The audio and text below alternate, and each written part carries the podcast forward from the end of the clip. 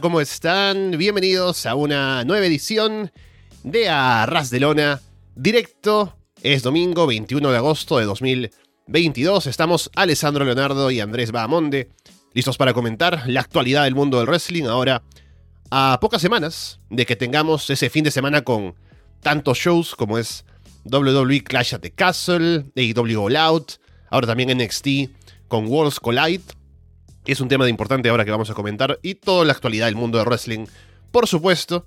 Estamos en directo en YouTube, si nos escuchan luego, gracias por darle ese botón de play a esa descarga a través de Evox, de Apple Podcast, de Spotify, de YouTube, de Google Podcast, o por seguirnos, por supuesto, en arrasdelona.com. Andrés, ¿qué tal? ¿Qué tal Alessandro? ¿Qué tal a toda la gente que nos está escuchando? Acá de regreso en el directo a, cubrir a Martín, que, que, tiene que luchar, ¿no? O sea, eh, hay que, hay que poner el hombre acá al trabajo, así que hay que cubrir. Pero además creo que uno de los temas principales me, compete porque, bueno, en NXT, la presencia de NXT UK está pronunciada y, vamos a tener un evento en conjunto, así que bueno, lo iremos comentando también cuando, cuando toque. Ahora sí, bien, recordarles que estamos todos los domingos 10 de la mañana en Perú, 11 en Chile, 12 en, en Argentina y 5 de la tarde en España. Y como estamos en directo, nos pueden llamar, estamos en Discord, pueden ingresar aquí al, al grupo que, en el que si no están todavía, en el canal de Discord, pueden entrar en, la, en el enlace que está en la descripción. Aquí en el, en el video de YouTube también tenemos el enlace en arrasdelona.com. De paso pueden entrar al grupo de Telegram, que siempre estamos ahí comentando cosas y noticias y demás. Y, uy, ahora parece que hubo un problema de conexión. ¿Qué pasó? A ver.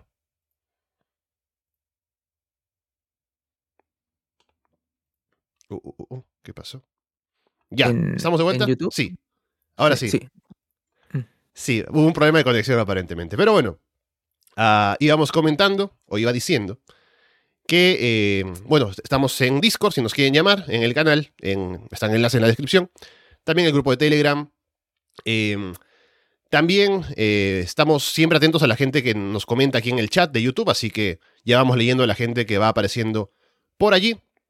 Y por lo demás, pues eh, vamos a empezar ahora hablando de los temas importantes de la semana, que tenemos un programa que es un poco holgado en cuanto a, al hecho de que no tenemos tantos temas, pero son temas potentes, así que seguramente le dedicaremos buen tiempo. Tenemos la chance ahora de dedicarle buen tiempo gracias a, al hecho de que no hay muchas otras cosas que le compitan. Pero bueno, vamos entonces con eh, lo primero, que es el anuncio de NXT Europa, lo cual ha traído la muerte básicamente de NXT UK. ha habido una ola de despidos esta semana. Eh, tengo la lista aquí un poco para ir leyendo. Están Amel, Amir Jordan, Ashton Smith, Danny Luna, Dave Mastiff, Eddie Dennis, Emilia Mackenzie, Flash Morgan Webster, Jack Stars, Kenny Williams, Mark Andrews, Nina Samuels, Primate, Sam Granwell, Saxton Huxley, Shay Samuels, Sid Scale, T-Bone, Tioman, Trent Seven, Wild Boar y Shia Brookside. Y mm, ha sido una semana eh, con este anuncio y con la ola de despidos posterior, en la cual pues se ha hablado de una reestructuración de NXT UK, evidentemente. Y ahora con este nuevo proyecto que se ha anunciado de una expansión, de nuevamente el mapita de Triple H, ¿no? Con los puntos en los cuales el mundo va a ser conquistado es interesante al menos verlo por ese lado. También es, da para pensar ahora sobre lo que ha sido NXT UK, sobre mm, el futuro de estos luchadores que se van ahora, que estuvieron en este hueco un poco escondido del wrestling, ¿no? Luchando en, la network, en Peacock, pero sin demasiado comentario a su alrededor. Tal vez para la gente de propio Reino Unido y demás habrá sido algo más eh, importante. A lo mejor igual han mantenido el nombre que tienen y todo eso. Habrá que ver cómo afecta esto a la escena independiente también en Reino Unido, en Europa.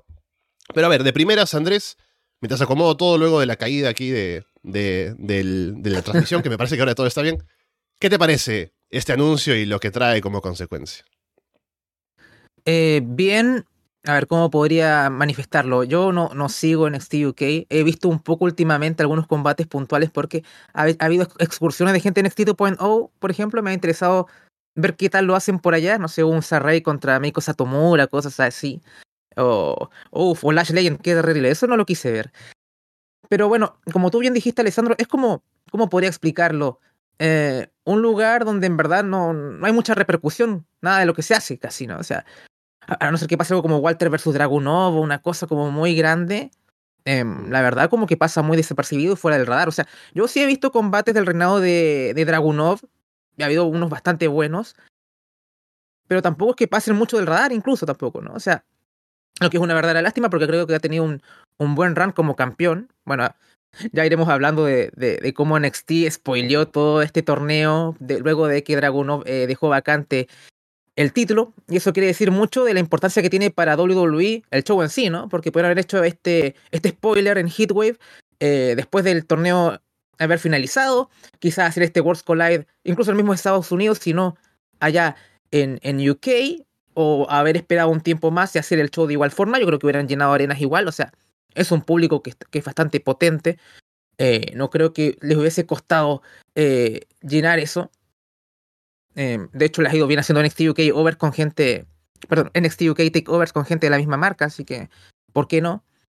Em, entonces fue, fue extraño todo esto. Me, imagino que habrá sido una falta de respeto para la gente que, que sigue el show, y es una verdadera lástima. Y vi un comentario por ahí en la reseña de Heatwave, que hicimos ahí con Paulina en, en ebooks, y, puedo entender totalmente eso y lo lo comparto, pero otra vez menciono, hablas de eh, cómo, cómo lo, poco importante y lo poco que pesa ahora eh, eh, esta encarnación de NXT UK para, para WWE.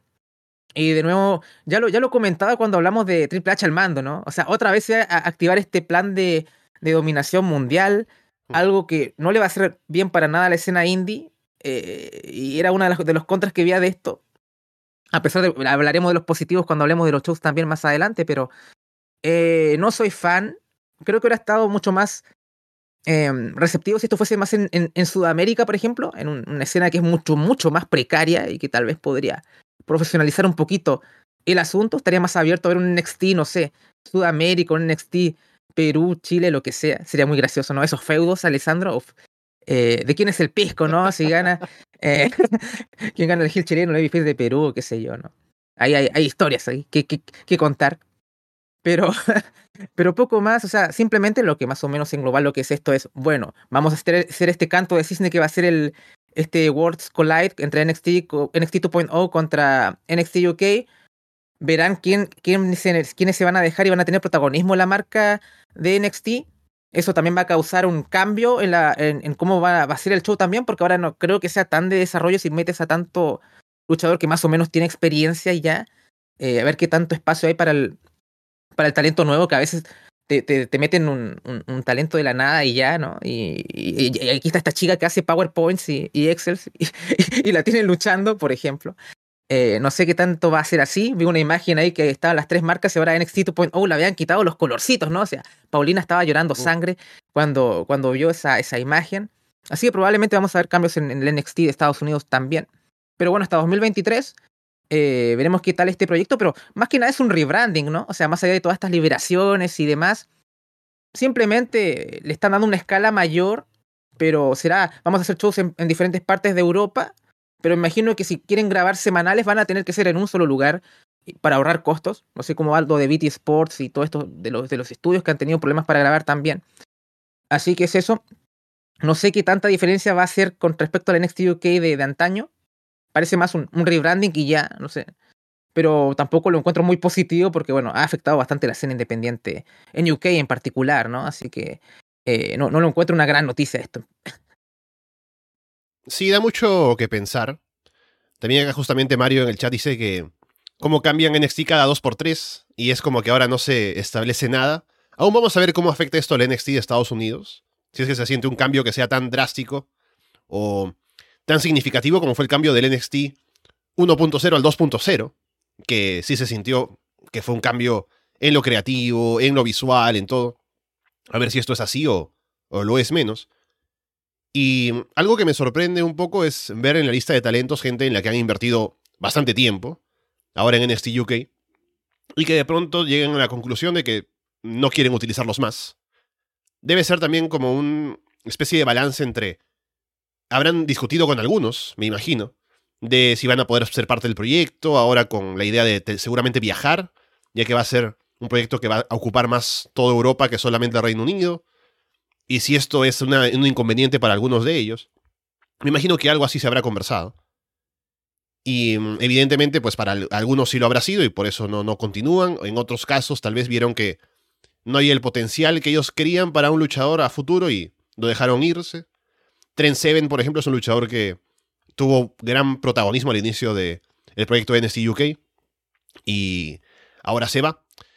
Esta gente seguramente luego, ya sea ahí en Europa o quién sabe si algunos se quieren mudar a Estados Unidos, podría, con el nombre que se ha hecho bajo el paraguas de WWE, tendrá algo más de, de presencia seguramente en otros lugares y demás.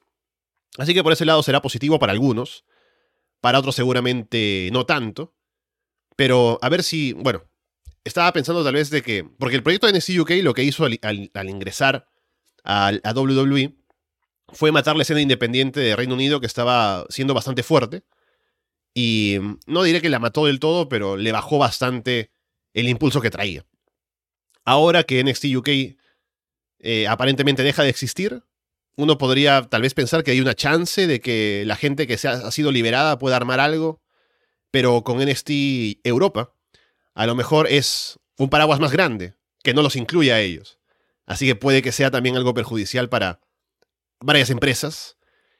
Y a ver quiénes se suman a los proyectos, quiénes están en contra tal vez, qué luchadores pueden quedarse por fuera, porque ahora con esta expansión, WWE va a ser o va a intentar ser dueña de los mercados, básicamente.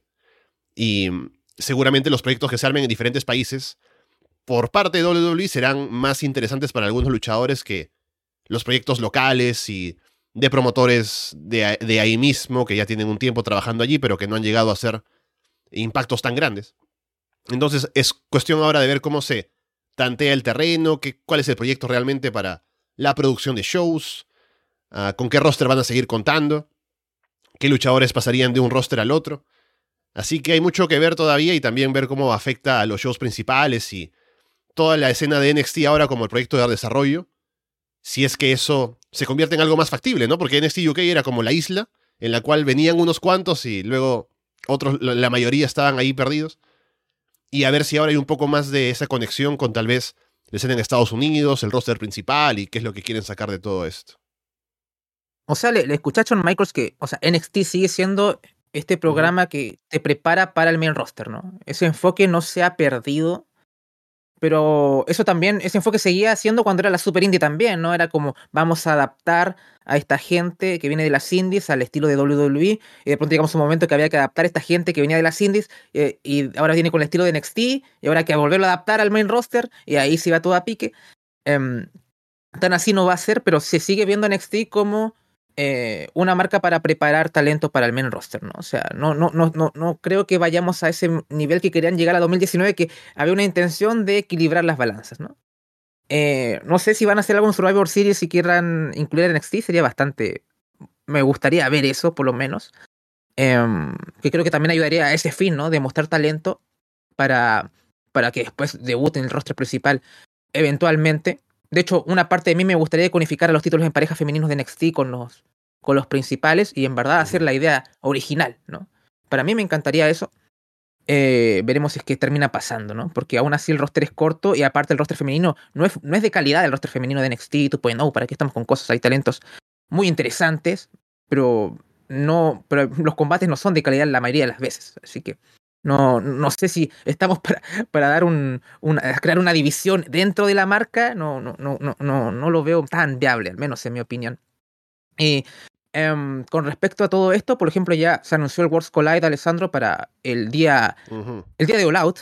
Eh, obviamente, como va a ser en, en, UK, van a ser en horarios diferentes. Para mí va a ser un trabajo doble, Alessandro, porque vamos a, esto va con, con Paulina lo vamos a ir comentando y va a ser un show protagonista en los semanales de NXT 2.0, ¿no? Que ya está Galus, eh, Tyler Bate va a, ser, va a estar contra Braun Breaker.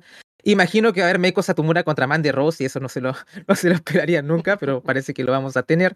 Em, así que es eso, ¿no? También vi a Priestley, que se me olvida el nombre que tiene en WWE, que ya se mostró. Entonces, y ya añadido a Jordan Devlin, que ya está como JD McDonough y eh, Nathan Fraser, que era Ben Carter en AEW, ya hay, que ahora es un superhéroe matemático que anda despejando la X cada semana. Eh, es lo que más o menos tenemos de, NXT UK acá.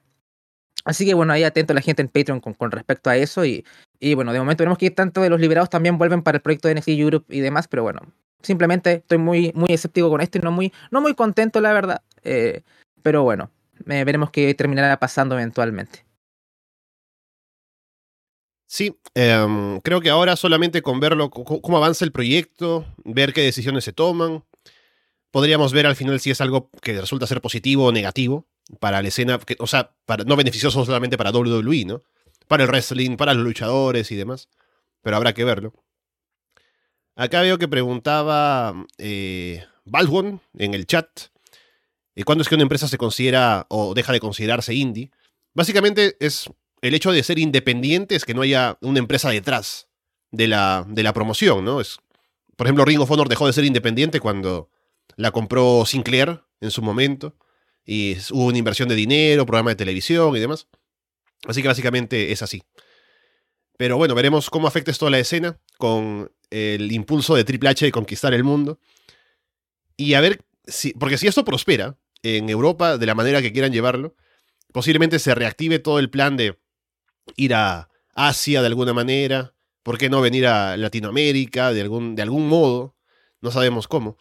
Pero al final realmente es, una, es un plan de dominación mundial, porque ¿qué empresa le puede competir a WWE? Ni AEW le puede competir a WWE ahora, por el manejo de ratings y el interés del público, que hace un año estaban en una posición mucho mejor, subiendo mientras WWE bajaba, pero ahora se ha invertido un poco esto, ¿no? AEW está en cuanto a ratings e interés un poco de bajada y WWE está en ascenso por varios motivos, ¿no? el tema de Vince, la llegada de Triple H en cuanto a la percepción del, público. Y em, en, general, en cuanto a, a, existencia, a ratings, desde WrestleMania un poco han estado ahí como subiendo. Entonces, eh, ahora que WWE está estableciendo su dominio, tanto en asistencia de público, en ratings, en todo esto, y ahora con este proyecto de expansión, es un poco, eh, o da algo de miedo ver que es una máquina que nadie va a poder parar, ¿no? Uno pensaría con Vince, bueno, sí, eh, seguramente tenía estas malas ideas en la mente, ¿no? Y Triple H piensa en el fan, pero veremos qué tanto es así cuando avancen las cosas. Sí, bueno, ya hablaremos de los shows que se han mejorado bastante, o sea, simplemente haciéndolo lo necesario y ya es bastante digerible y eso ayuda bastante. Y AEW más que ir de bajada creo que está estancada, ¿no? O sea, es como que, bueno, llegó un subidón cuando apareció Daniel Sony Punk y todo. Pero por ejemplo en el capítulo de esta semana eh, debutó, o sea, hubo un, este, debutó, o sea, regresó Mega, ¿no? O sea, eh, vuelve CM Punk ya después de haber eh, aparecido al final del show de la semana anterior. Uno pensaría, bueno, a lo mejor pasamos el millón. Igual le fue muy bien en la demo, o sea, están, bien, ¿no? O sea, no es para ser dramático, nada por el estilo. Pero yo esperaba un mayor rating con respecto, bueno, ya sabemos que iba a volver Omega, un poco como CM Punk, ¿no? O sea, nadie decía que iba a volver a Omega ese día, pero todos lo teníamos claro.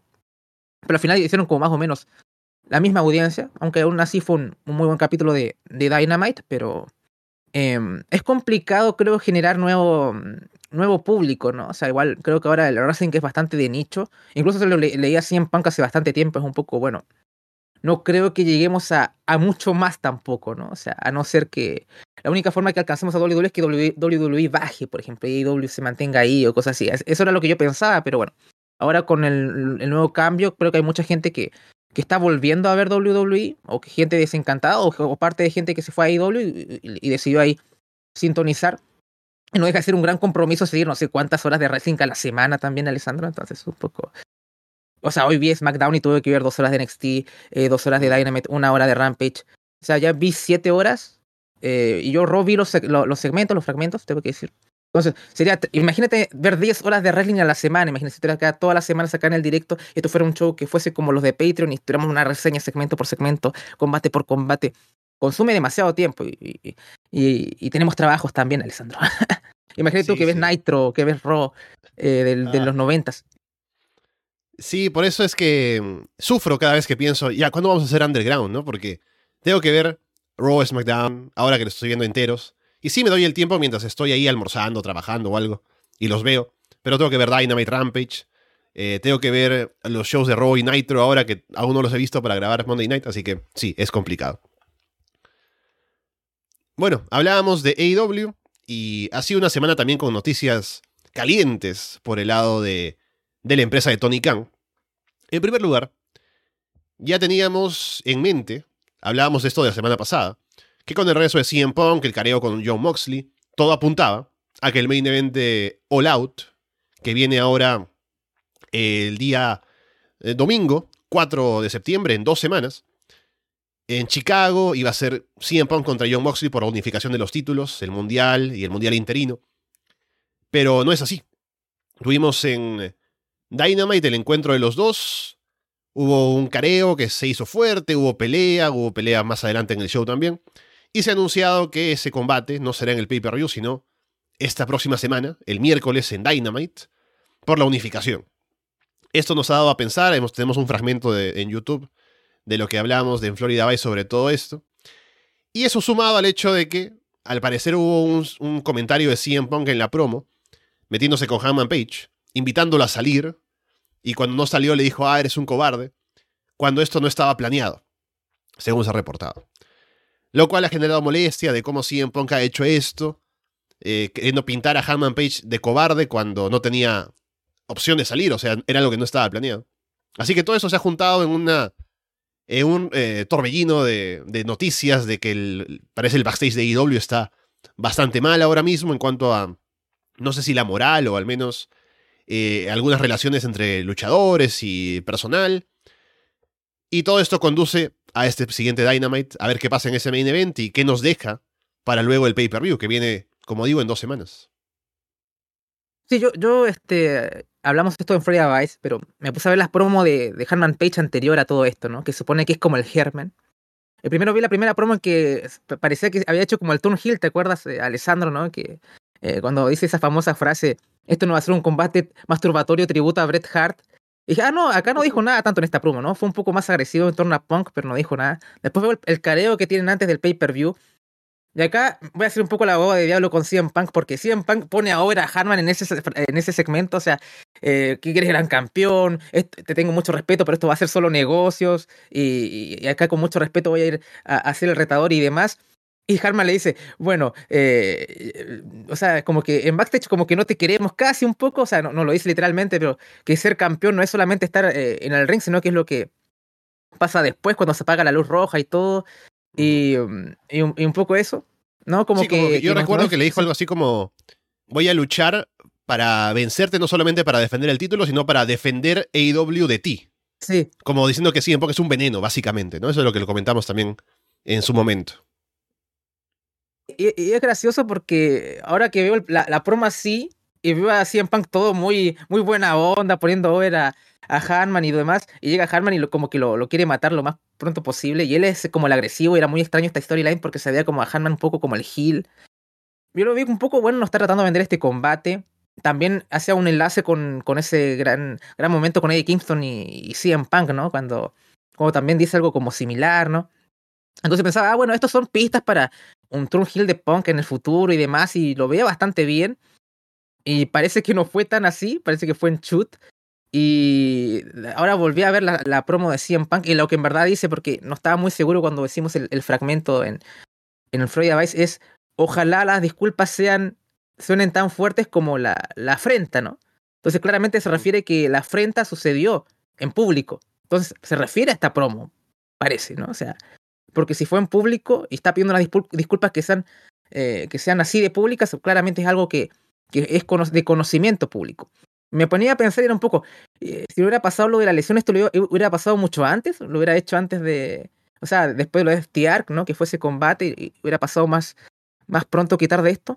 Pero esto fue hace tres meses, ¿no? O sea, es como, ya habríamos enfriado la cabeza hace bastante tiempo si hubiera estado tan enojado. Entonces, muy raro. Em, igual eh, hay mucha gente que esto es un work, esto es un work, esto es un work, ¿no? Que, y, miren lo que pasó con Cody.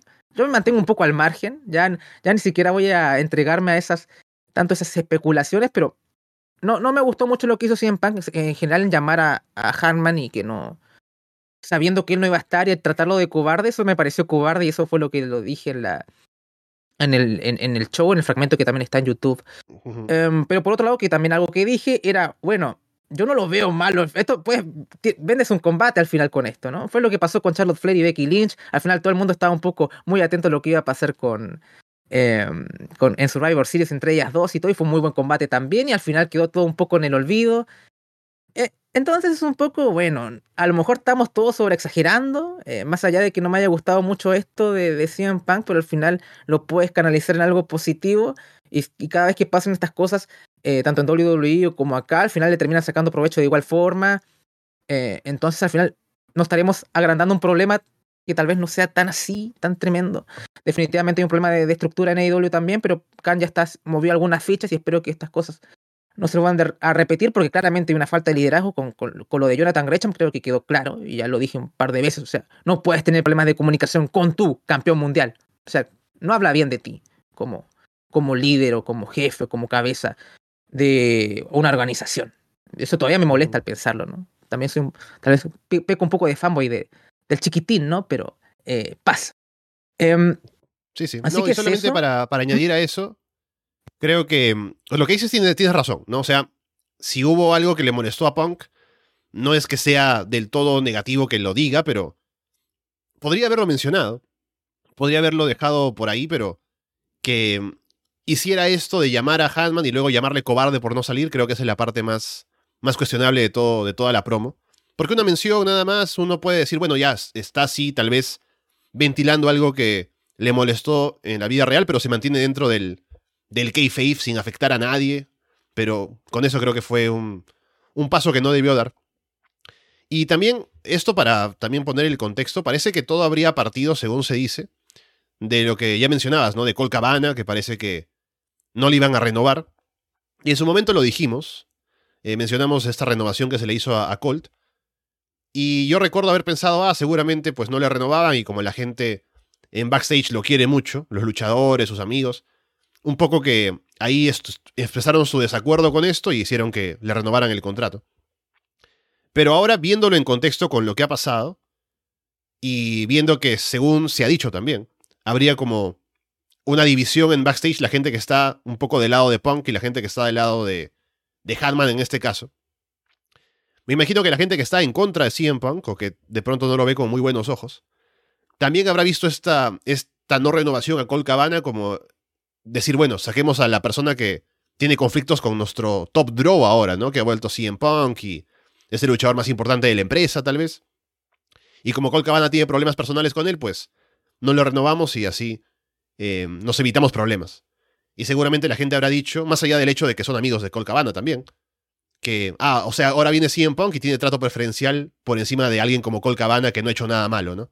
Entonces también puede ser algo ahí que alimente ese fuego de ese conflicto que puede haber con CM Punk y su percepción en backstage. Sí, y lamentablemente son temas que vamos a saberlo en, en totalidad como mucho tiempo mm. después, ¿no? Cuando esto todo se enfría, entonces al final estamos en un terreno poco agradable para, para comentar porque en verdad es todo muy especulaciones y no tenemos los datos duros en su mayoría, entonces eh, hay que tener cuidado con lo que se dice también en parte.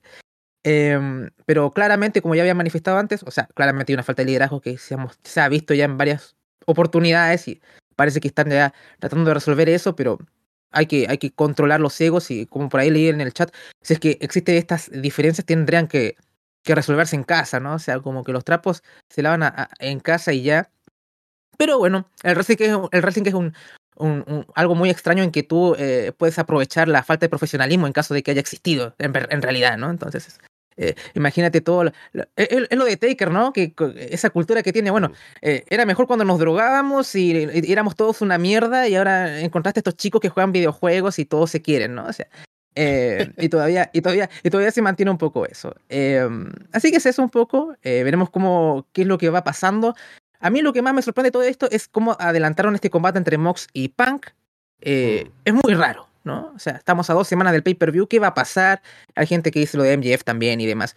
Pero otra vez estamos en las especulaciones y tampoco hay mucho que, que sacar sin, sin base. Entonces, no hay mucho que comentar tampoco con respecto a eso, ¿no? Simplemente como preguntarnos por qué, por qué esta decisión. ¿Fue en caliente o no? ¿O qué? Sí, y lo que tenemos ahora en Dynamite es el combate de CM Punk contra John Moxley. Es en Cleveland, la ciudad natal de Moxley, en contraste con el hecho de que Chicago, donde va a ser el pay-per-view, es donde, de donde es CM Punk. Así que eso podría tener algo que ver con la decisión. Algo podría pasar en ese combate. para. O sea, ya hemos hablado de esto en el fragmento también, pero lo menciono aquí. Tenemos el combate más grande de AEW, que es este: CM Punk contra John Moxley. Se podría decir que es el combate más grande en la historia de la empresa. Y se podría haber vendido así para el pay-per-view. Pero se pone en Dynamite. Entonces, ¿qué combate habría para el pay-per-view que puede no sentirse menos frente a este combate? ¿Una revancha entre Punk y Moxley? Quieren que, como ambos, ya habíamos hablado la semana pasada, están en un momento en el que ninguno debería perder. Quieren que uno gane en su ciudad y el otro en la suya después. Y eso sería un poco raro.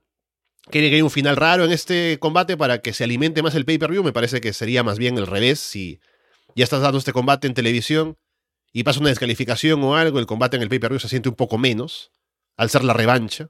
Pero quién sabe. Regresa en JF. ¿Qué puede pasar? Pero es raro la posición en la que está el combate y a dos semanas del pay-per-view, a menos de dos. Veremos qué pueden plantear para All Out, pero eh, no, parece que sea el, movimiento correcto solo en teoría, ¿no?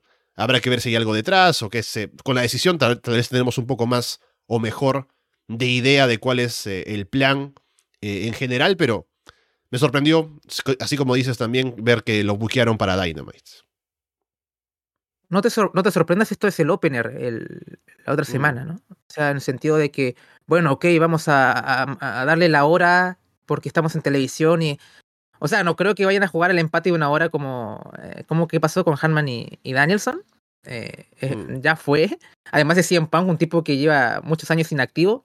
Ha tenido muy buen run. Hay que recordar que ha pasado un año desde el debut de CM Punk y creo que podemos sacar conclusiones bastante positivas de su aporte a All Elite Wrestling, pero o sea, no creo que el hombre esté preparado para un combate de esas características. Eh, así que ahora tal vez esa idea que se me pasa por la mente podría descartarla también, si es que quisieran jugar el empate. Porque igual también los main events es hasta que el tiempo de, televisión termine también. Pero es tan anticlimático terminar con un empate, un show, y la gente no va a quedar contenta. Eh, no sé, y intervenciones tendría que ser un regreso como en GF y que interviniese, o qué sé yo, eh, como para que la gente quedara contenta a pesar del mal resultado. No lo sé, veremos qué tal. Eh, decisión bastante, bastante curiosa. Tampoco soy muy fan a priori. O sea, yo iba a comprar el pay-per-view, lo voy a comprar. El hombre me ha hecho comprar los pay-per-views últimamente. Eh, hay otros combates que también me interesan en la cartelera que también me, van a hacer comprar ese show, pero es como un poco, bueno, ojalá que mi, dinero que, invierto se sienta de peso, ¿no? O sea, por algo no vi, vi, este, la eutanasia de Rick Flair eh, gratis y, y, no me arrepiento. Eh, Paulina está muy contenta de eso. O sea, dijo que valió cada peso y fue la única que lo pasó bien viendo el main event. Así que imagínate el nivel de personas que tenemos acá en el staff. Bien, estaremos atentos a seguir paso a paso lo que trae ese main event de Dynamite en Florida Vice.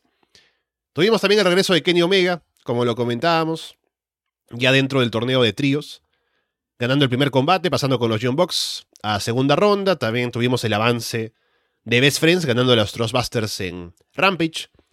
Así que ese torneo se va viendo interesante. Tenemos esta semana eh, Will Osprey y Ozzy Open contra el Triángulo de la Muerte.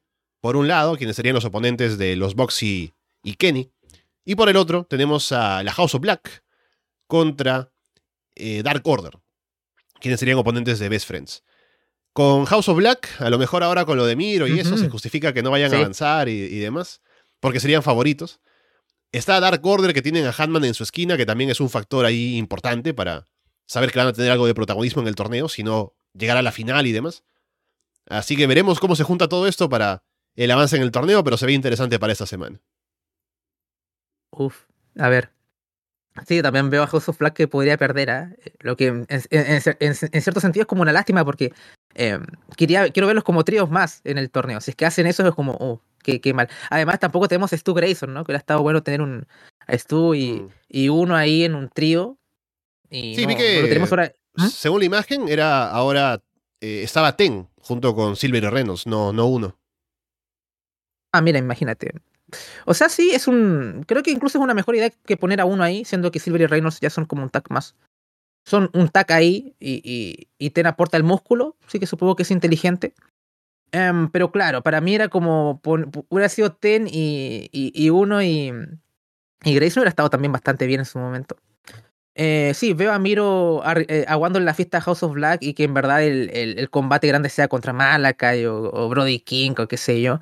Es más, hasta. Bueno, creo que por Star Power hay que vender un pay-per-view, tiene que ser Black contra Miro.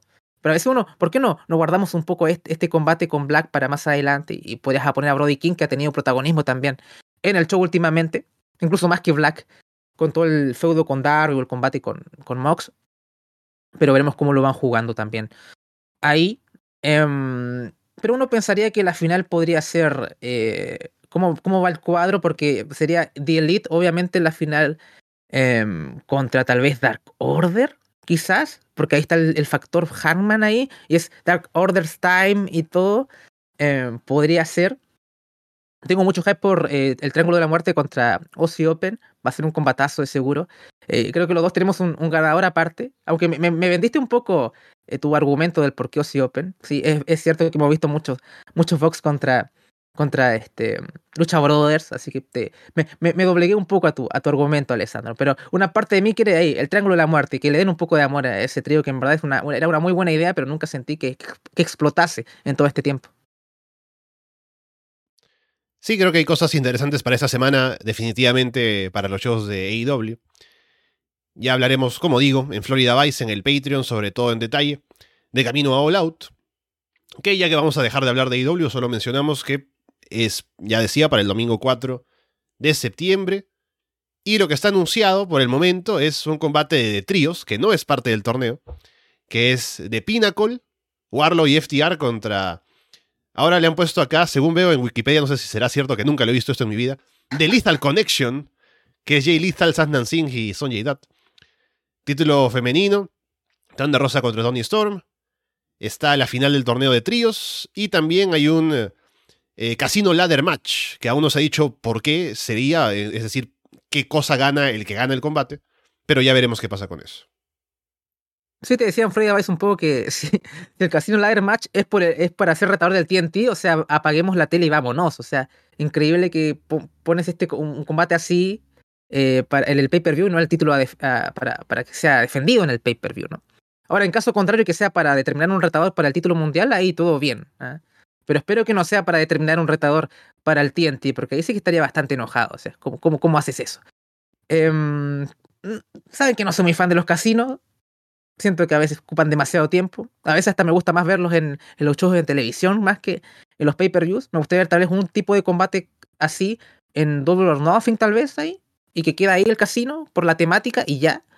Pero bueno, son, son cosas que, que pasan. A lo mejor nos dan algo, algo interesante para, para ese combate y ver eh, qué termina siendo, si es para determinar un retador para el TNT o para el, el título mundial. Ton Rosa contra Tony Storm, en verdad no puedo estar más frío con respecto a esto, ya lo dije, o sea, esperen un poco, ¿no? Cocinen un poco esto mejor. Que sea por último para Full Gear. O sea, ¿hace cuántos son equipos? ¿Hace un mes? ¿Un mes y medio? ¿Qué sé yo? Eh, y es un combate que ya hemos visto. Entonces, bueno. Ahí eh, bajito Khan con, con respecto a las mujeres, como siempre. Avanza un paso y retrocede dos constantemente. Y es ya irritante. Y bueno, viendo otros shows que incluso tienen peor roster que, el de IW e y, lo hacen mejor con, con sus mujeres. Es un poco, un poco triste. Sí, me gusta lo que dice acá la, idea de Rodrigo, que no estaría mal un ladder match con luchadoras, a lo mejor para buscar retador al título mundial o TBS, cualquiera funciona bien, no estaría mal.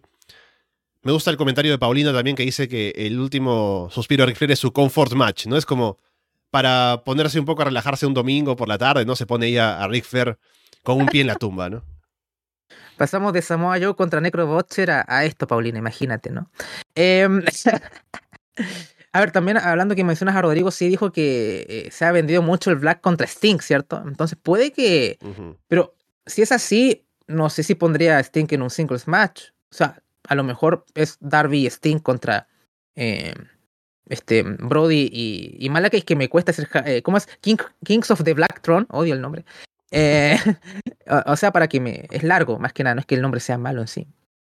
Pero bueno, veremos cómo lo van construyendo, pero sí, Rodrigo tiene razón. O sea, el camino iba más para, para Malaka y Sting que, que con Miro. Así que veremos qué pasa en el combate entre Dark Order y, House of Black, que tiene, tiene harto jugo el, el Dynamite de la próxima semana. Bueno, ahora solamente mencionar, porque no he visto nada del torneo, que a su chico Kada ganó el G1 Climax y por eso evidentemente estará retando a eh, Jay White en caso de que siga siendo campeón para Wrestle Kingdom.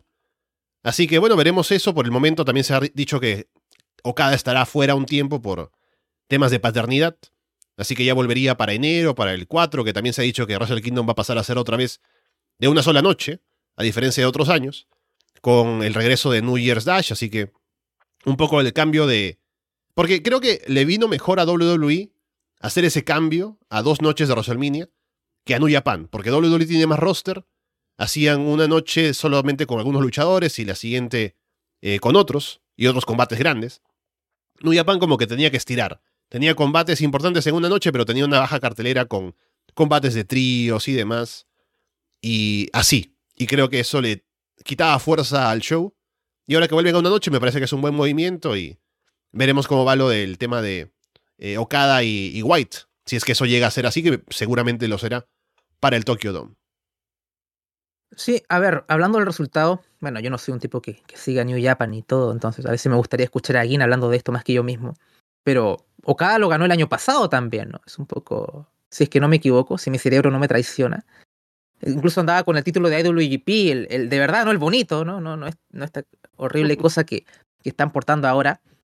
A ver si lo rescata de nuevo, de nuevo, cada vez que gana el G1, eh, resucita el, el, título de IWGP.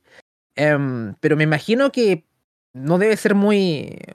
O sea, debe ser decepcionante para el fan, ¿no? O sea, no sé si para el japonés, ¿no? Porque el japonés es muy patriota y nacionalista y que tal vez está mucho más feliz viendo a Okada ganar que a Osprey por cosas culturales y demás.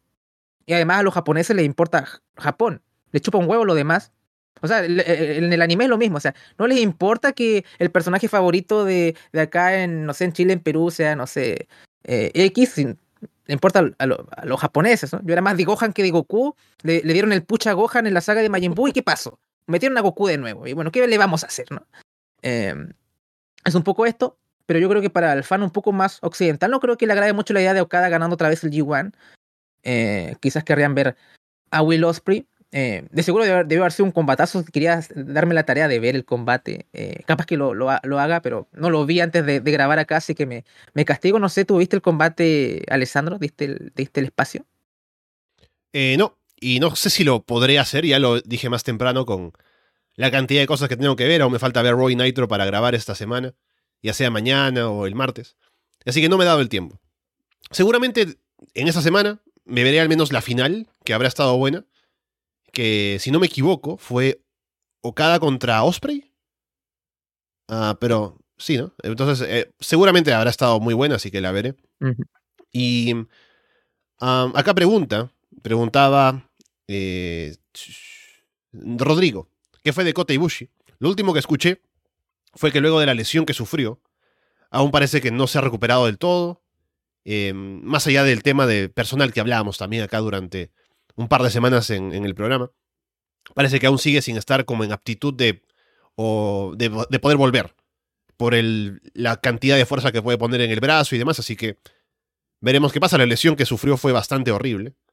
Entonces, ojalá que se recupere pronto y también, no solamente lo físico, sino también seguramente lo, lo personal de sentirse bien con la empresa y todo, todo lo que se habló de, de cómo se encontraba también en cuanto a su estado de salud mental, así que ojalá que tengamos a Kota Ibushi de vuelta en algún momento al 100%.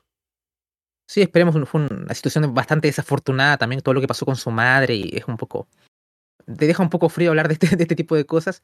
Y hablando un poquito también del G1, perdón, para, para finalizar, que, que, pasó más desapercibido que NXT UK, eh, Alessandro, ¿no? Porque en verdad es como que no generó el ruido que generaba en otras ocasiones, y eso que había talentos también de IW, estaba eh, Lance Archer, también estuvo John ahí luchando. Entonces, pero en verdad fue bastante, bastante frío. No sé qué será algo con el formato, que tal vez eh, está un poco obsoleto, qué sé yo, pero en verdad em, este año pasó bastante, bastante desapercibido con poco, con poco hype, al menos en las redes sociales o en el wrestling Twitter, ¿no? Así que esperemos que ahí New Japan vaya, vaya mejorando, que así, no ha sido tal vez eh, el mejor de, los años con respecto a la, atención que ha traído la empresa, más allá de, de, los shows conjuntos que han hecho con, con AEW, o por lo menos desde la perspectiva del fan occidental, quizás. Pero bueno, trato de no meterme mucho en esos temas porque generalmente no soy un especialista en New Japan y ya tenemos uno acá. Ojalá y volver a ver a Gin eh, en, en, alguna futura reseña de New Japan y que ojalá hablar un poco más o menos del contexto de la empresa. Y bueno, otra noticia que no sé si causó mucho impacto, pero bueno, aquí está. Brandy Rhodes estuvo en el Performance Center esta semana. No, no, no. Eh, mentira, eso era mentira. Eh, lo vi aplaudiendo, no, no lo vieron aquí, pero sí. Eh, Andrés aplaudió, pero no, fue solamente la reacción. Brandy Rose está en el Performance Center. No sabemos exactamente por qué. Parece que está queriendo entrenar. así que algo puede pasar con Brandy. A ver si Triple H tiene una em, mayor apertura, que Brandy también se una al acto de Cody Rhodes cuando regrese o qué puede pasar, pero veremos. Igual sabemos, los que hemos visto, la gente de cultura que ha visto Rose to the Top, sabemos que Brandy quiere luchar a como lugar. Así que bueno, ahora que su marido está en, en WWE, eh, lo más probable es que si va a luchar será allí. Pero veremos si esto se materializa y eh, si, bueno, está en el Performance Center le ayuden algo para hacer una buena presentación o lo que sea que quiera hacer Brandy Rhodes. Mi campeona de NXT, Brandy. Eh, no, increíble, ¿no? Es que, buena referencia a Russo de Top, pero sí, ella constantemente quiere luchar y quiere ser campeona, ¿ya? Eso es lo peor. Por último, ya, ok, quiero luchar y ya. Pero tiene el deseo de ser campeona porque ya la mujer tiene su edad, ya va para los 40 años. Entonces quiere, quiere el oro.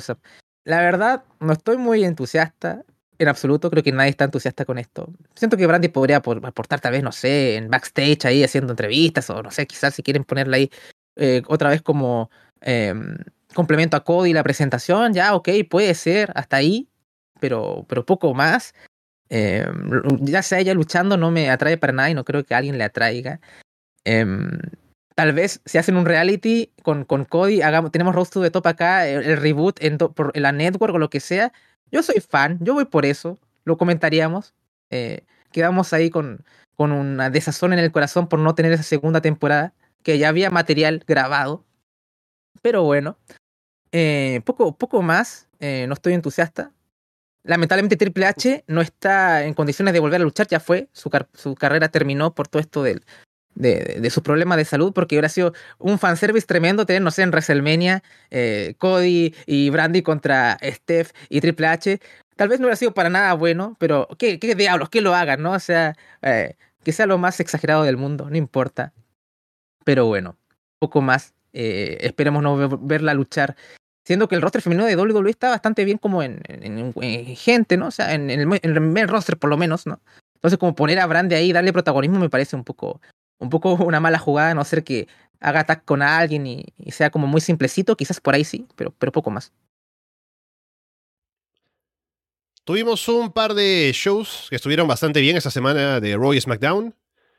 Eh, fáciles de ver, diría, excepto por la duración en el caso de Raw. Pero creo que tuvieron cosas ahí interesantes. Ambos. En el caso de Raw, diría que lo más fuerte fue el segmento que hubo entre Drew McIntyre y Kevin Owens con unas promos que estuvieron bastante buenas, intensas, terminando con eh, Drew gritando ahí con el acento escocés de que vamos a luchar, vamos, eh, let's wrestle, ¿no? Que somos luchadores, nada de Sports Entertainment y acá. Y eso estuvo bueno. Y eh, el hecho de que ambos salieron ahí a, a, hablar de una manera que es mucho más natural para ellos, recordando las promos que han hecho en otros lugares, sin tener que seguir el, el guion que uno vería tal vez de Drew con la espada y demás. Eh, ahora claramente hay una manera diferente de llevar promos, segmentos y demás. Así que ambos tuvieron esa libertad y lo llevaron bastante bien. Se pusieron over ambos, sobre todo Drew ahora de cara al combate que tendrá pues con Roman Reigns en Clash of the Castle. Y el combate que tuvieron también estuvo bastante bueno. Que además protegió a Owens porque yo recuerdo haber visto esto el día siguiente y dije, ah, Owens va a luchar contra Drew, lo va a poner over para el pay-per-view. Algo que tal vez o sea, es lo adecuado porque Drew va a retar a Roman, pero Owens venía con este cambio de actitud, a lo mejor había que protegerlo más, y lo hicieron porque hubo una descalificación luego, y con los usos interviniendo. Y luego eh, Kevin Owens también em, le mencionó que a los usos que le, le mandaron un mensaje a Roman de que le debe una y demás, lo cual tuvo consecuencias también en SmackDown, así que todo está ahí interconectado, está bueno. Y creo que fue una buena presentación de ambos y ayudó a poner over a Drew de cara al combate con Roman también. Sí, o sea, McIntyre y Owens tienen bastante buena química en el ring. Me acuerdo cuando McIntyre estaba aliado a Shane McMahon y estaba este babyface turn de Kevin Owens y habían tenido un par de combates y me habían dejado una gran impresión y acá fue un poco lo mismo. Eh, creo que ahora, hablando esto del efecto Triple H, creo que estamos en la misma etapa como dulce de cuando recién apareció AEW. Y como que todo lo que hacían era maravilloso, porque en verdad estábamos, teníamos tantas ganas de que esto funcionase que éramos muy receptivos. Era un poco bueno. Cuando AEW le tiraba un poco de mierda a, WWE, sí, eh. ahora cuando WWE le tira mierda a la WWE de Vince es como, sí, vamos a luchar, luchando, luchadores en el ring de luchar.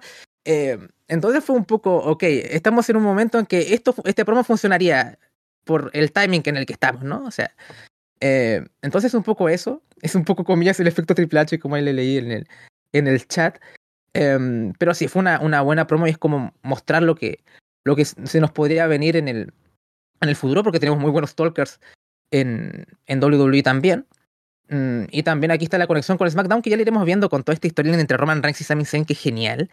Eh, bueno, quiero como guardarme para cuando lleguemos ahí, Alessandro, pero en verdad, por lo menos, yo los, en Raw solamente vi los fragmentos, así que iremos comentando los fragmentos que, que iremos comentando, pero este sí lo vi entero, tanto el combate como, como la promo, y quedé bastante satisfecho con, con ambos.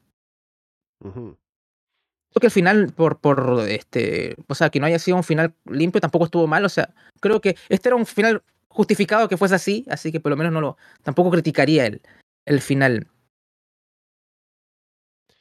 Sí, está justamente acá, también mencionan en el chat algo acerca de la separación de, de los Street Profits, que parece que se frenó, porque estaba haciéndose con esto de Montes Ford, mostrándose molesto y demás. Pero recuerdo que la semana pasada, o hace dos, creo que la primera luego de, de SummerSlam, hubo un momento en el que aparecen juntos y Montes le dice, no, nunca te puedo, nunca te dejaría, no somos hermanos, una cosa así. Como un guiño de que había una idea de un turn, pero al final no. Así que veremos si eso se materializa al final o no. También tuvimos en Raw otro combate, que este fue un Raw bastante lleno de combates largos y con tiempo, y así se llenaron las tres horas también, lo cual agradezco. Bobby Lashley contra AJ Styles. El primer combate entre ambos en su carrera. Y se vendió bastante fuerte, combate por el título de Estados Unidos, le dieron el tiempo. Hubo por ahí intervenciones de Demis y Champa. Pero fue un combate en general limpio, bastante bien llevado, con Lashley ganando, así que pienso que se hizo todo muy bien para seguir elevando los títulos intermedios de WWE.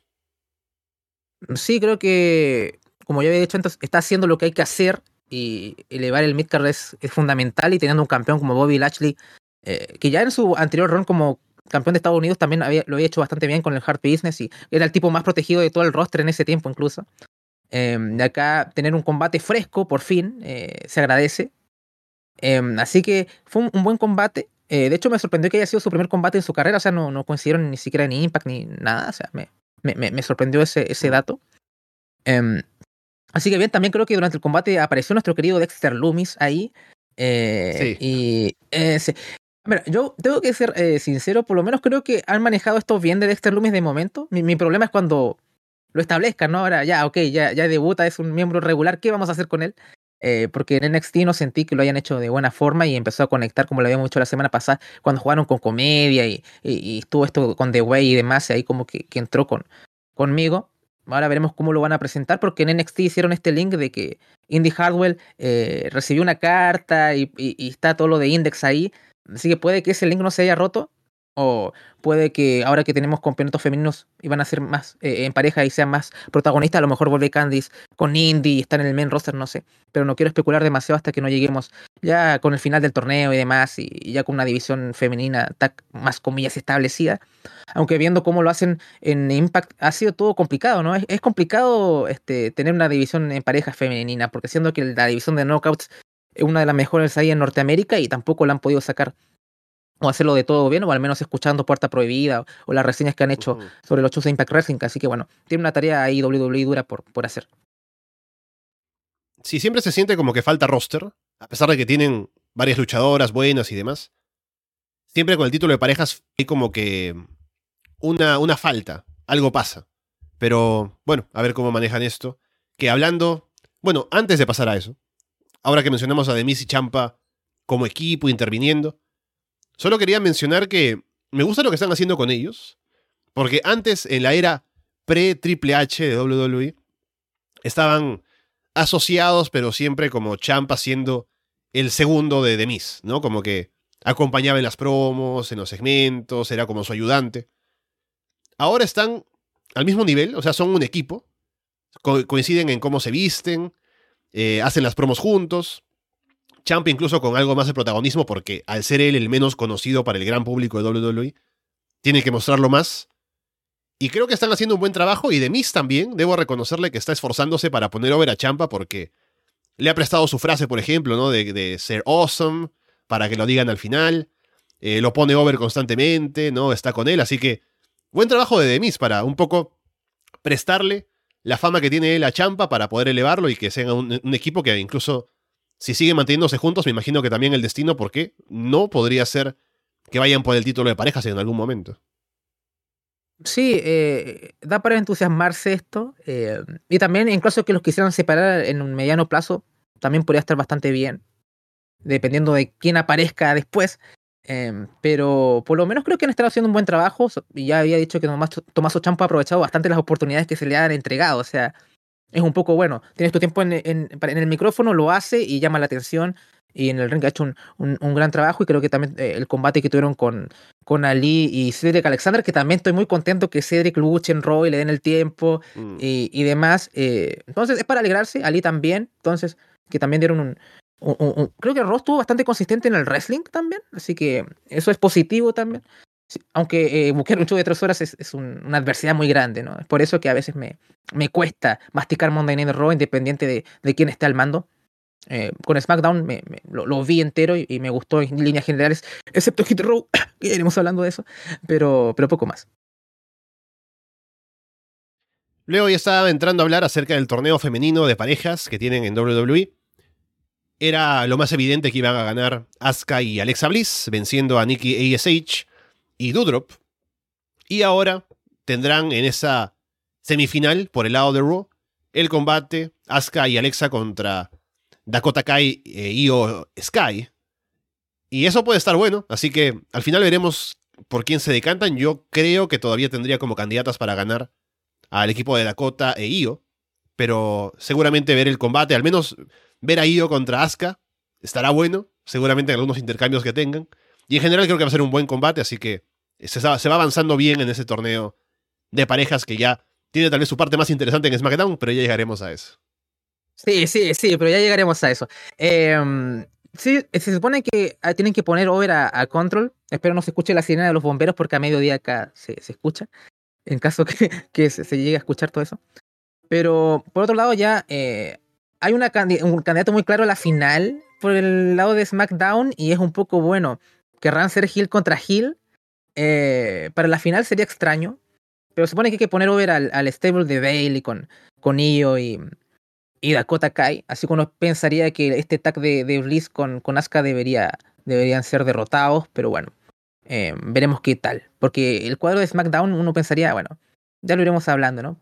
Cuando lleguemos a SmackDown. Luego tuvimos también un combate que fue el main event, además, de Dolph Ziggler contra Theory, que se armó, me parece, de buena manera, con una promo de Theory que estuvo buena, creo que lució bastante bien, él hablando, eh, metiéndose con Ziggler, con su carrera y demás. Así que pienso que es una de las mejores presentaciones, me parece, de, de Theory como personaje. Aún no me gusta que, ya, es Mr. Money in the Bank y va a retar eh, eventualmente al campeón mundial en algún momento. Pero sigue con el personaje de los selfies, por ejemplo, que me parece que es un poco eh, personaje de mid-card, más que un personaje de alguien que va a llegar a ser importante. Así que no me gusta eso, podrían cambiarlo. Pero más allá de, ese detalle, me parece que lució bien, el combate fue competitivo, fue bueno, Theory ganó al final. Así que, eh, que le dieron el espacio en el main event además. Entonces están invirtiendo tiempo en él para que, ya habíamos hablado de esto, Theory llegó a ser campeón, o mejor dicho, Mr. Money in the Bank, un poco de la nada, saliendo sin estar anunciado y todo. Y ahora es el momento de que empieza a convencer y creo que este show fue uno en el que da algo de luces de que sí puede estar ahí como para el futuro eh, en un main event o luchando por el título o algo. Sí, bueno, el, que en verdad maneja el gimmick de las fotografías con maestría es Giovanni Vinci, ¿no? Ese tipo es una genialidad. La entrada, cómo interviene, o sea, eso es, tremendo. No sé si en el main roster funcionaría, pero por lo menos en NXT es, es una barbaridad. Eh, Theory, bueno, yo siempre he sido un defensor del señor Austin Theory eh, acá, porque yo lo vi en NXT y el hombre hizo un buen trabajo. Y claro, eh, este pack, como lo han empaquetado acá en el main roster, no ha sido la, mejor idea con este personaje de las selfies y demás, ¿no? Como que acentúa lo de, lo de niño malcriado y, y, el, y el personaje estaría bien si estuviera rodeado de un stable y que, que él sea como en ese personaje, como eran The Way un poco. Eh, o tú lo podrías ver a Sammy Guevara en el Inner Circle también, o cosas así. Podría. Entra en un. Pero así como individual, claro que no es un personaje que, que tenga esa aura de main eventer, como tú mencionas, Alessandro. Espero que eso vaya cambiando, vaya evolucionando el personaje con, eh, con el correr de las, de los programas, pero creo que hizo un gran trabajo tanto, o sea, con Dolph Ziggler, que la promo me hace mucha gracia porque siempre toca en esa tela con Ziggler, ¿no? Tú eres un fracasado, tu carrera es una mierda, eh, o tú desperdiciaste tu carrera, y me da un poco de pena, ¿no? Porque Ziggler, bueno, es, es un buen worker, eh, hace las cosas bien, pero siempre, siempre le tocan esa tecla, ¿no? Es como, bueno, eres un fracaso y cosas así. Ya vengo escuchando eso como por 7, 8 años, y es como un poco, bueno, eh, ojalá, ojalá tuviera su redención Dolph Ziggler. Hay una historia ahí que contar también, eh, pero bueno, también me quitaron a Dolph Ziggler campeón de NXT, que hubiera sido algo muy interesante de ver por unos meses, sí. pero bueno, no, no, lo tuve mucho. Y, y, tenía muchas ganas de ver eso y cómo él hubiera elevado talentos, porque él eh, pone a la mesa cosas que mucho del talento de NXT actualmente no tiene, que son las promos y demás, que muy poca gente puede darte ese gran segmento con el micrófono. Y Ziggler como campeón hubiera aportado mucho eso y hubiera elevado mucho talento ahí en, en la marca de desarrollo. Y creo que ahora eh, fue una de las grandes oportunidades perdidas de este, de este año 2022, Alessandro. Sí, de acuerdo. A mí me habría gustado verlo más tiempo allí, pero bueno. Y finalmente en Raw tuvimos el regreso de Riddle, que estaba Rollins en el ring haciendo una promo, metiéndose con él, supuestamente con más Riddle o Riddle, en la pantalla desde su casa o lo que sea. Pero estaba allí, se armó un brawl, así que ya está armado ese pleito para más adelante y creo que estuvo bien ahí el regreso de Riddle, la gente respondió bien con la camiseta de 420, ¿no? Así que bueno. Veremos qué conduce esto ahora que a lo mejor Riddle, porque en NXT es, uno de los que salió de NXT con Triple H al mando, y seguramente será uno de sus chicos también, así como hemos hablado la semana pasada de los pushes a Champa, a Kevin Owens. Entonces, a ver si Riddle pasa de ser solamente el luchador que sí está ahí como por subir, pero que se queda a medio camino, para que ya dé luces de que le van a dar cosas importantes que hacer también. Sí, bueno, además esta rivalidad la enfriaron bastante porque era para SummerSlam y como que hicieron que era mejor idea tal vez para Clash of the Castle. Eh, así que fue un poco como que no sentí que, que fluyera tan bien todo esto. Pero hablando de esta promo en particular, me gustó Riddle porque, o sea, siempre está con ese registro medio de estoy, uh, bro, marihuana y hablar incoherencias. Y en este caso fue un poco más intenso y más directo a set y bien, puede estar en otro registro sin sentirse fuera de personaje. Así que me gustó lo que hizo Riddle. Y tengo muchas ganas de ver el combate porque va a estar bastante bien de seguro. No veo a Riddle ganando, no debería ganarlo. O sea, creo que Z ha perdido demasiado y creo que ya es momento de un poco ya, ok. Eh, sentirlo más fuerte. Y lamentablemente creo que eventualmente vamos a ver otro Rollins contra Cody Rhodes. Porque como, como se fue Cody, es como, bueno, ok, ya otra vez Rhodes versus Rollins 4. A lo mejor, eh, como está Triple H al mando, a lo mejor gana Rollins, ¿ah? ¿eh? A lo mejor sería gracioso ver eso. Con el pedigrí. Uf, Mira, oh no, ¿sabes qué? Háganlo, por favor. O sea, yo, ¿sabes qué? Por favor, que este Rollins le gane a Cody Rhodes con el pedigree. Veremos cómo va avanzando todas estas historias, porque igual, eh, ahora tenemos a alguien con más cerebro buqueando y no, no, vamos a estar dependiendo de que vuelva Cody en el Rumble a, a hacer algo, ¿no? O sea, bueno, el, el, momento de Cody Rhodes llegará, tal vez no sea el que precisamente gane el Rumble o, o, de, o destrona a Roman Reigns, a lo mejor lo destronan en dos semanas más. ¿Qué importa? Pero cuando llegue Cody igual va a ser un, un, gran momento y también va a tener mucho que aportar, así que tal vez estos escenarios imaginarios que tenemos en nuestra cabeza, mejor borrarlos un poco y, vivir en el ahora y buquear para lo que viene, ¿no? Entonces, es un poco como era WWE antes, ¿no? Hay que esperar esto para abril, hay que esperar esto para cuando sean los shows grandes y es un poco, ok, que todo sea orgánico y natural y que y, y, y los combates grandes se van a ir dando solos si es que trabajas de esa forma y espero que, que Hunter lo haga de esa forma. Vamos con SmackDown, que me parece que lo hicieron muy bien. O sea, a ver, encajó todo perfectamente con el hecho de que era el show en Montreal. Estaba Sami Zayn con esa historia con los usos y Roman Reigns. Estuvo la mención de Kevin Owens en Raw. ¿Y qué pasó esta semana? Porque estuvieron en Canadá. Parece que, según dijeron, hubo un problema con los usos, de que no pudieron pasar la frontera y eso que no he visto, una noticia de que explicó por qué nos fueron. No la leí, pero asumo que fue por en los arrestos y demás, así que no pueden entrar al país. Em, entonces, Sami Zayn no tiene, porque siempre que Sami quería hablar con Roman, estaban los usos en la puerta y no lo dejaban pasar, ¿no? Como que le ponían trabas, le decían, no, tienes que probarte a ti mismo. Esa semana no hay usos, no hay Paul Heyman, no hay nadie. Así que Sami toca la puerta y puede pasar a ver a Roman Reigns. Y conversan, en, su, ciudad natal además. Hablan acerca de qué opinan de lo que pasa con los usos. Eh, Roman le pregunta si aún es amigo de, Kevin Owens, que le mande un mensaje, que no se meta con él y qué sé yo. Y además Sami tenía un combate luego en el show por una oportunidad de ratar al título intercontinental. Y Roman como que le da ánimo, le dice, sí, estaría bueno para The Bloodline que el título intercontinental esté ahí, ¿no? Así que me gusta cómo ahora Sami de a poco se está un poco ganando más protagonismo en, el show. Y seguramente será a futuro algo que veamos, más. Porque también Sami es un chico de Triple H. Y me gusta todo. Así que me encantó cómo manejaron todo de la ciudad natal, Roman, Sami metido ahí. Así que estuvo todo muy bueno a pesar de que no ganó el combate. Sí, no, fue. A mí me gustó bastante SmackDown, debo decir. Eh, y para mí es una parte. O porque Sami no podría destronar a Roman, tal vez, quizás. Hasta esos pensamientos te llegan, ¿no? O sea, podrías confiar en que podríamos volver a ese Sami Zayn underdog babyface, que se afeite la barba y se corte un poco el pelo, ¿no? Que se limpie un poco esa C. Y, que le devuelvan el tema y todo, y, ganando ahí en un, show grande, ¿por qué no? Podrían hacerlo. Pero hay una historia ahí con Jay Uso, ¿no? Que es un poco que, que he leído esto en redes sociales y estoy totalmente de acuerdo en esta observación bueno, si nos retomamos al, al eh, pick Roman Reigns Tribal Chief eh, manipulando a, Jay, ahora Jay está reproduciendo las conductas agresoras de Roman un poco, ¿no? Eh, y eso está bueno, porque es algo que pasa en la vida real, ¿no? O sea, la gente que ha sido agredida, tal vez por sus padres, al final termina reproduciendo esas conductas con sus hijos, por ejemplo, cosas así. Mm. No quiero meterme a esos temas tan oscuros, pero es algo que pasa en verdad. Y es como fascinante ver ese tipo de comportamiento ahora en Jay con, con Sammy, ¿no? Y, puede que el final boss de Sami Zayn sea más Jay Uso cuando sea Babyface y como que tengan un combate individual o qué sé yo, ya sea en un, pay-per-view, en un show. O también podrían ir por la ruta por Roman. Y todas estas pistas con Kevin Owens hasta me han hecho dudar un poco. Y además, aparte del factor Karrion Cross también, que está muy enfocado en McIntyre. ¿En verdad McIntyre va a ganarle a, Roman Reigns? Yo creo que no, ¿ah? ¿eh? Ojalá mi comentario envejezca mal, quizás. Eh, o sea, me da lo mismo ahora porque creo que hasta me está gustando Roman últimamente porque estaba tan hastiado de él y ahora de pronto veo estas dinámicas con Sammy como quiero verlas más. Entonces, si el caso de que McIntyre pierda en Clash of the Castle, no lo vería tan mal. Eh, así que pueden matarme si, si no están de acuerdo con esto. Pero hay caminos tan interesantes. Está Kevin Owens que ya está apuntando al título, y está ese, ese link con, con Sami Zayn. Algunos piensan que es por el título en parejas. Eh, no sé, yo creo que la vía de Sami es ser babyface. Y Owens está por otro camino también. Eh, pero a lo mejor podemos ver antes de ese turn un, combate por los títulos también, entonces, por el título en pareja, perdón. Así que hay varios caminos y es lo que pasa con AEW también. Era, era como, podemos llegar a tantos lugares y todos son interesantes, que está bien. Y ahora siento lo mismo con, con Roman Reigns y es como, bueno, podría aguantarlo de campeón mundial un poco más si es que hay algo interesante que contar ahí.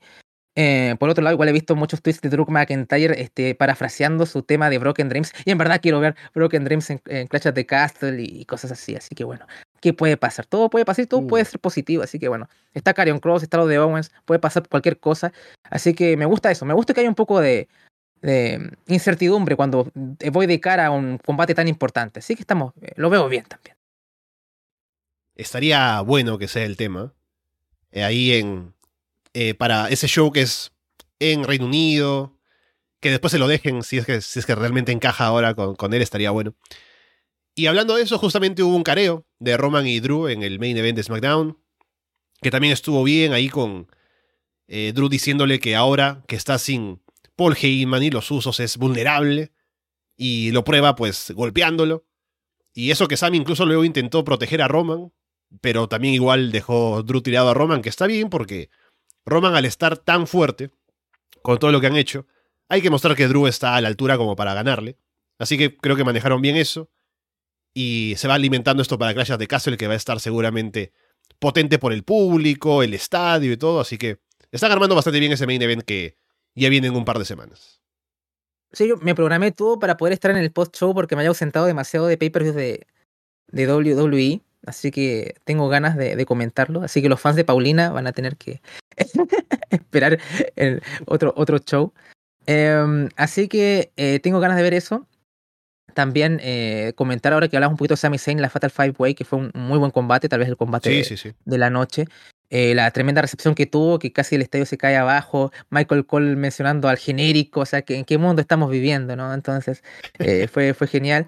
Y recordar, ahora que estamos hablando de, de, alguna potencial alianza entre Owens y Sami Zayn, hubo un, un, momento después de, que terminó el show en que se abrazaron y todo. Y a mí una de las cosas que me llamó la atención, vea que Owens con su camiseta de NXT, o sea, la, su mejor camiseta de, siempre a mí, que es mi favorita de él, que es la con la cinta, ¿no? KO y todo me llamó mucho la atención que haya usado ese, e, e, e, ese traje para. No es que lo vamos a ver en NXT ni nada, ni, no, no, lo aprecio como esa pista, pero me llamó bastante la atención. Eh, la ropa que utilizó en, ese momento con Sammy, en, creo que están en Montreal, ¿no? Creo que ahora es Toronto la próxima semana en Raw y va a estar eh, Trish Stratus. Eh, y va a ser el Damian Priest contra Edge también. Oh, entonces, eh, también Ro pinta bien, capaz que lo vea en vivo y voy a hacer el esfuerzo, voy a tratar de hacer el esfuerzo de ver el show en vivo, pero a ver si es que aguanto, porque lo intenté y fue como bien, pero mm, tres horas es demasiado para mí. Sí, ahora que lo pienso, ya que va a ser Clash the Castle en Reino Unido, seguramente será por la tarde y Worlds Collide es por la noche, así que ¿cuál es el main event realmente? ¿No? ¿Cuál es el plato de fondo? Obviamente Worlds Collide. Así que, bueno, ahí está. Aunque no, estoy equivocado, es el día de All Out, es cierto. Pero bueno ahí está. Eh, le estábamos hablando lo del título intercontinental, que el combate estuvo tiempo, bastante tiempo, pasó como por dos cortes comerciales. Era una Fatal Five Wave con Sammy, Sheamus, Madcap Moss, Happy Corbin y Ricochet. Y todos lucieron bastante bien. Y hasta Baron Corbin ahí estuvo metido, ¿no? y mm, fue un combate que se llevó con eso de Sammy ahí haciendo el, el comeback después para que la gente se levantara. Lamentablemente no ganó. Ganó Sheamus, que viendo el show que es eh, Clash of the Castle y todo, tiene sentido, ya que también es un luchador de Reino Unido y tantos años en empresa y todo. No tiene mucho sentido tal vez siendo Hill contra Hill contra Gunter, pero en ese show, Sheamus va a ser el babyface, con el público en vivo, así que seguramente que funcionará bien en esa dinámica de Sheamus siendo el luchador local contra Gunter y eso, así que el combate además va a ser seguramente muy intenso, muy duro, se van a pegar fuerte, así que no tengo ninguna queja viendo lo que van a dar seguramente en el pay-per-view. Sí, nosotros somos fans del Big Meat y Men Slapping Meat, o sea, aquí los cuerpos grandes ahí luchando y golpeándose duro. Así que seguro va a ser un muy buen combate y creo que fue la elección correcta eh, de ganador. Em, y creo que Clash of the Castle pinta muy bien la cartelera también. Eh, puede ser el pay-per-view de WWE del año, quizás, eh, al menos. Eh, por ahí creo que, aún creo que lo que vamos de año, creo que Hell in es el que más me ha gustado de WWE. No sé si tienes algunos favoritos. Más allá que SummerSlam dio algunos momentazos, pero yo quedé más contento con Hell in Así que te pongo over, mm. viejo cochino. Existe mejor show que Triple H en agosto, en, en julio. Así que, pero, pero más allá de eso, creo que este show sí tiene potencial con el público que tiene y todo. O sea, es, es en UK. O sea, creo que Diría pasar algo muy extraño para que nos vayamos con un mal sabor de boca. Así que bueno, tengo, tengo entusiasmo. En cuanto a movimiento en la edición femenina, por un lado tuvimos a Ronda Rousey, que salió ahí a reclamar, ¿no? Y eh, queriendo secuestrar el show, básicamente. Y a todo esto llegó Adam Pierce, la, la, em, la, la arrestaron. Vino, vinieron con la policía, ¿no? Para que no atacara a más gente de seguridad. Así que se la llevaron y bueno, es un poco para...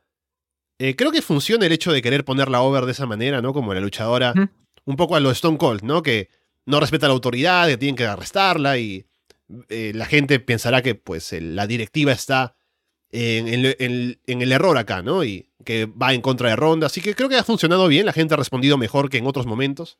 Y la promo no es que fue... Eh, fue entre el promedio de promos de, de Ronda Rousey estuvo ahí arriba estuvo bien, pero no es que sea tan alto ese promedio. Entonces, creo que funciona por ese lado y a ver si cuando ya la tenemos establecida en el roster otra vez, porque no se ha ido. Ahí pensábamos luego de perder el título que iba a estar desaparecida, pero no, sigue estando semana a semana. A ver cómo la recibe la gente, si es mejor que antes. Sobre todo luego de lo que ha hecho con Liz Morgan, que se ve las, consecuencias también luego cuando hablemos del segmento con, con Shayna Baszler. Sí, a ver, em, creo que es un registro que le, queda, le queda mucho mejor a, a, Ronda sí, no es, no es que haya sido una gran promo, pero mucho mejor de lo que las que ha venido haciendo como Babyface o qué sé yo. Además, este personaje como de Badass le queda mucho mejor que, por ejemplo, lo que intentaron hacer con Becky Lynch, que eh, como que fluía bien y de pronto trataron de forzarlo tanto que sea tan cool que era como, uff, ¿no? Qué, terrible de man con, con Becky. Ahora yo creo que con Triple H cuando vuelva tal vez eh, se vea más orgánico y más natural, espero, ¿no? Con mayor libertad.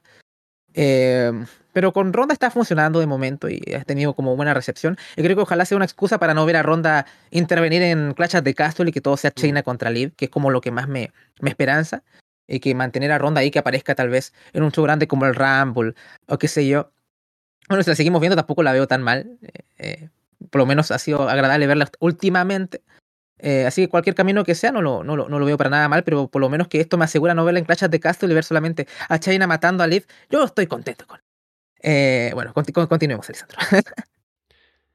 sí, por el otro lado estuvo Liz Morgan venciendo a Shotzi y luego salió Shayna a atacarla. Y no fue tan evidente como la semana pasada con la firma de contrato, pero el público no está tanto con Liv. Y Shayna al final como que le va a romper el brazo, pero decide no hacerlo para rompérselo en Clash de Castle y ganar el título. Así que bueno, solamente un poco más de eso para el combate que tendrán en el pay-per-view o en el Premium Live Event.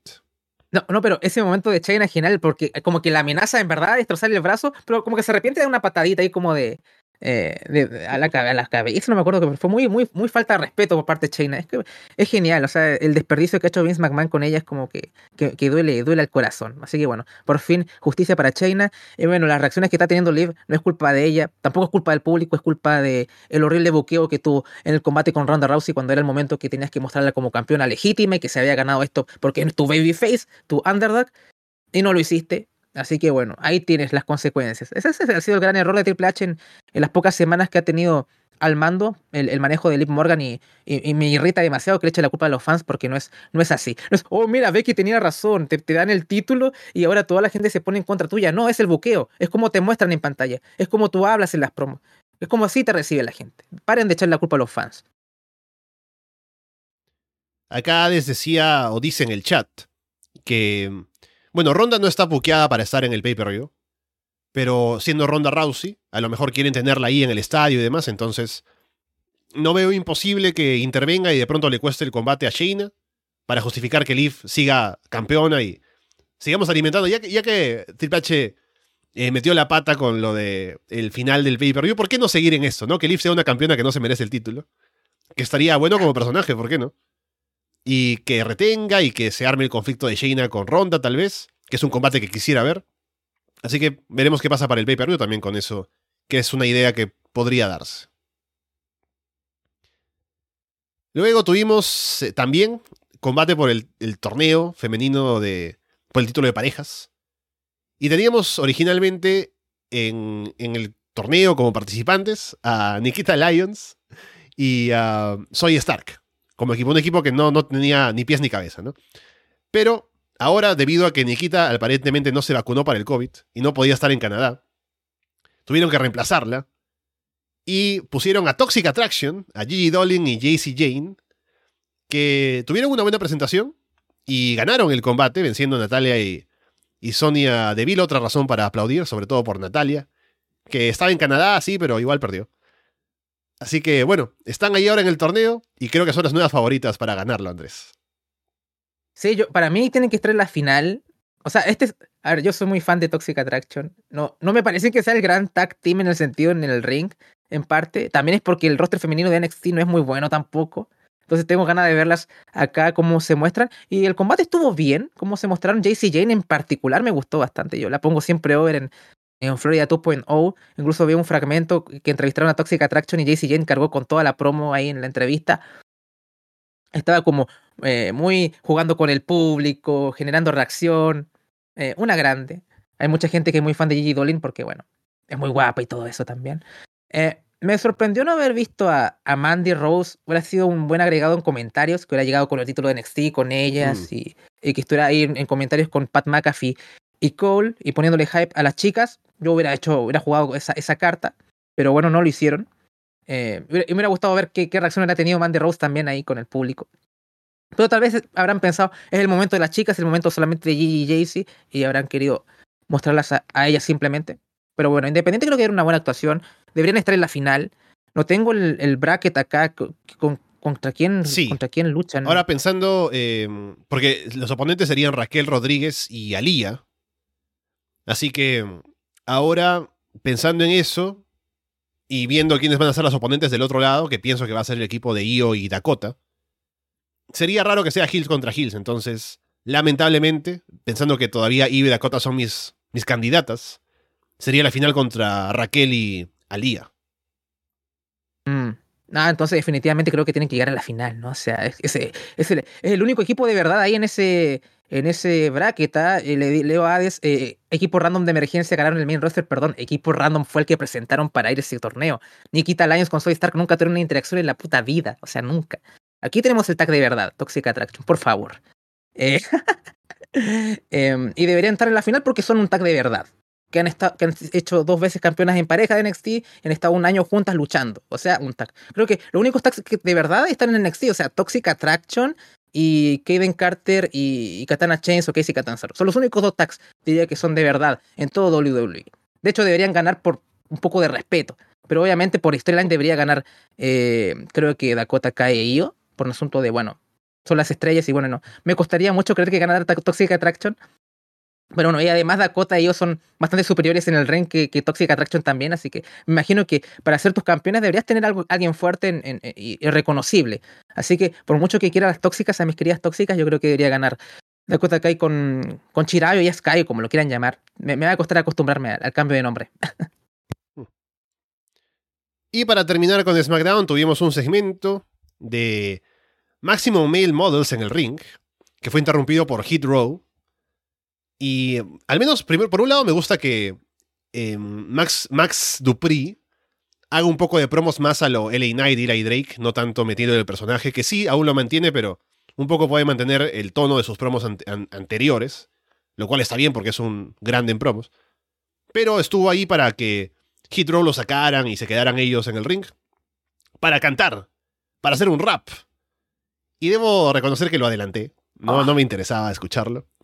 Que a ver, cuando hicieron el, el Cypher en NXT, que lo comentamos, yo hice un análisis detallado de cómo fue el rapeo de Hit Row en NXT.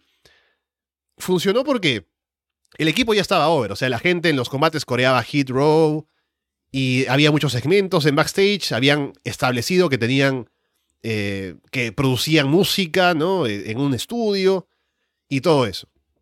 Entonces cuando llegó ese Cypher en NXT, ya estaba todo lo anterior puesto allí para que la gente se interesara y dijera, ah, mira, Hit Row nos, nos gusta el equipo, sabemos que hacen música, escuchemos qué tienen para ofrecer. Y se anunció además previamente que iban a hacer esto, ¿no? Y seguramente dentro de eso iban a meter alguna puya, algún equipo, alguna cosa para hacer alguna rivalidad o lo que sea. En este caso, salen allí ya sin swerve y salen a, a rapear cualquier cosa, ¿no? Porque sí, son Hit Row. Así que me parece que fue un segmento que no funcionó ni para el público, ni para ayudarse ellos, así que no funcionó igual por todo lo que ya he dicho que el contexto es muy importante. Sí, a ver, yo escuché el rap y fue horrible. Y me acuerdo cuando tú habías analizado ese cipher, que sentí que el público tampoco reaccionó muy bien el de NXT, o sea, en verdad no reaccionó mucho. Eh, y yo te había hecho la comparación con Max Caster, por qué funciona Max Caster y no, no Hit Row en este tipo de cosas. O sea, la gente quiere ver combates o quiere ver segmentos relacionados con los combates. Y cuando tú escuchas rapear a Max Caster o incluso a John Cena en su momento, o sea, tenía más o menos, había un objetivo que era venderte un combate o venderte una rivalidad. Es funcional al show. Entonces, incluso que el rap hubiera estado bueno o, qué sé yo, tampoco era así, ah, bueno, el rap estuvo bueno y ya. Em, no fue el caso. Entonces creo que esto no lo hizo para nada bien a Hit Row. No, no estoy en contra de ellos como tag. De hecho, creo que pueden funcionar. Pero no creo que la gente quiera ver esto. No creo que quiera ver una actuación musical después de un combate. Eh, claro, es como. Yo, yo lo vi, es como. Eh, me soñó como si fuera Florida o Kid Rock en WrestleMania, ¿no? En un segmento musical y digo, ¿para qué me lo ponen acá? Yo quiero ver lucha. Y es básicamente lo, mismo, solo que con Kid Rock. Pero por lo menos eh, Florida tiene algo de, Star Power, ¿no? O sea, tiene, tiene temas que suenan y, y, es WrestleMania y es un show grande. Y llegó Pitbull, le dice dale y ya, no importa, vamos, ¿no? Pero fue gracioso cuando se enfrentó, se enfrentó a Baudalas como Bouraida y rapió Baudalas mejor que Floraida y fue épico. Eh, nunca olvidaré eso. Entonces, es un poco. ¿Para qué rescataste estos tipos que prácticamente no tienen Star Power, vale la pena meterlos acá. Eh, ahora te hace las verdaderas preguntas, ¿no? O sea, eh, ¿para qué estoy viendo a estos tipos, no? O sea, ¿qué tienen de especial para que lo hayan recontratado de nuevo? Es un poco el ego de Triple H, que es bueno, este era mi proyecto y quiero que esto en verdad funcione, que creo que más eso. Bueno, por lo menos va a enriquecer la edición en parejas, pero por favor, que sus actuaciones musicales sean serviciales a sus rivalidades o a lo que quieran contar en el ring, porque si hacen un show así aparte que no tenga nada que ver con esto, en verdad no, no creo que tengan buena recepción. Pero creo que el gimmick no está tan mal. Pero cuando tú ves en el otro canal que alguien lo hace mucho mejor, que hasta John Cena postaste una foto de él en su Instagram, eh, bueno, veamos, ¿no? O sea, no, no, no, ve a John Cena publicando una foto de Top Dollar, ¿no? O sea, nunca. Bien, para terminar, solamente comentar cómo está la cartelera de Clash of the Castle hasta ahora.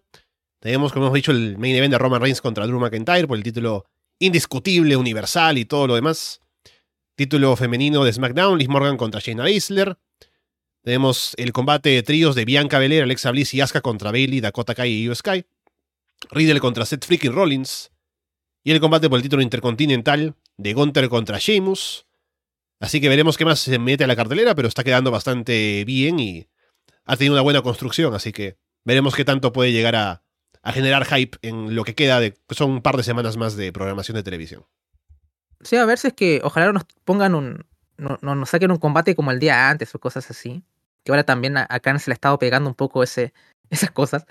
Em, ah, y hablando un poco de, de, carteleras, quiero darle un poco de amor al público de Patreon y tal vez un poco más de trabajo para ti, Alessandro, pero juego de predicciones. Hay muchos shows, no digo que hagamos juego de predicciones de todos los pay-per-views, pero tal vez uno, eh, sea, sea, sea All Out o, o, el mismo Clash of the Castle, Em, para ver quién, gana el maletín. Ah, bueno, si te da, si te da el cuero, bueno, dale. Hacemos así como, como WWE que hace dos maletines, ¿no? Uno femenino, uno masculino. Dos maletines con el fin de semana de All Out y, y Clash of the Castle. Sí, bueno, atentos a la gente en Patreon que, que le estamos dando contenido semana a semana y ya se viene Florida 2.0, Florida Vice, Monday Night y, y Underground, que ahí le leía a Fede en el chat que tenía bastantes cosas preparadas para Underground, así que prepárate, Alessandro, porque bueno, menos tiempo todavía. Bien, con eso vamos cerrando por hoy el programa aquí en el directo, que hemos hablado de varias cosas y estoy queriendo poner la música, pero no la encuentro. Aquí está. Bien, eh, estamos aquí siempre todas las semanas comentando lo que pasa en el mundo del wrestling, que da siempre cosas para comentar que están interesantes, sobre todo ahora de cara a los pay-per-views, y con los cambios en WWE, con lo que pasa en AEW.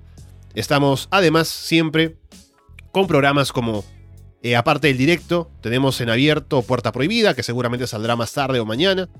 La Casa de los Horrores, que también me han mandado ya el audio para publicarlo, así que saldrá bastante pronto.